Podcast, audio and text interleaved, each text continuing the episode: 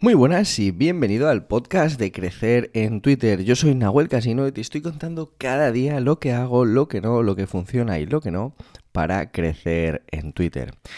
Y hoy tengo un episodio muy especial, un episodio donde, como ya sabes, en este podcast es un building public, yo voy construyendo mi audiencia en público y, y, bueno, pues te lo voy contando todo. Entonces, esto es un experimento que hice y que por eso se llama el episodio Mis primeras ventas directas en Twitter. Y esto es porque publiqué dos hilos, ¿vale? Yo hace poco publiqué un producto digital, que es un, libro de 17 páginas, donde te doy 59 eh, ejemplos de, de, estructuras de titulares y asuntos, 59 ejemplos reales eh, con esa estructura y 59 explicaciones de por qué esto funciona, ¿vale? Y este es el libro. Luego te doy antes como unas pequeñas pinceladas del titular y tal. Y este libro lo lancé a la venta. Y lo lancé a la venta por dos canales. Por mi lista de correos en nahuelcasino.com, donde mando un correo al día. Y lo lancé también por eh, Twitter, porque digo, voy a probar, ¿no? Y la verdad que ha sido sorprendente. Lo lancé en dos hilos. Em, dos hilos que, uno funcionó muy bien porque era un hilo mm, que iba a funcionar muy bien, ya contaré más por qué funcionó muy bien este hilo, y otro se quedó en unos números eh, un poco más eh, normales, ¿no? Podríamos decir unos 50 likes, 10 eh, retweets y tal, es que el otro se hizo hiper viral y me parece que ha conseguido 300 retweets y casi 2.500 likes, una barbaridad, ¿no? La cuestión es que... Mm, me doy cuenta, em, porque yo siempre creo y, soy ferviente defensor de que el contenido, dependiendo del punto en el que esté el cliente y del contenido que tú publiques en cada red social, tiene diferentes efectos y diferentes objetivos.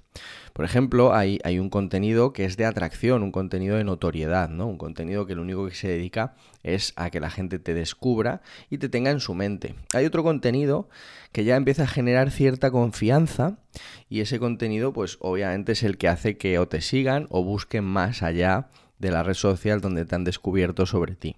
Y ahí podríamos llegar a otro tipo de contenido, que es el contenido de fidelización, contenido donde la gente ya va confiando en ti, ya va teniéndote como un referente.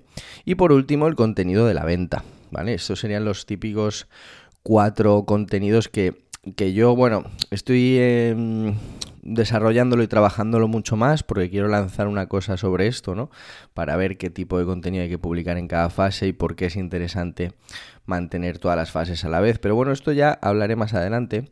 La cuestión es que, a diferencia de las ventas de ese libro que hubo por mi email, que es un contenido ya de gente que confía en mí, que es un contenido de gente que, quiere leer mis emails, que disfruta con ellos, las ventas de Twitter, al ser unas ventas mucho más frías, han sido muy pocas, ¿vale? Y fíjate que aunque ha sido un hilo hiperviral, las ventas han sido muy pocas, al contrario de mi newsletter, donde mando un email y las ventas han sido una barbaridad.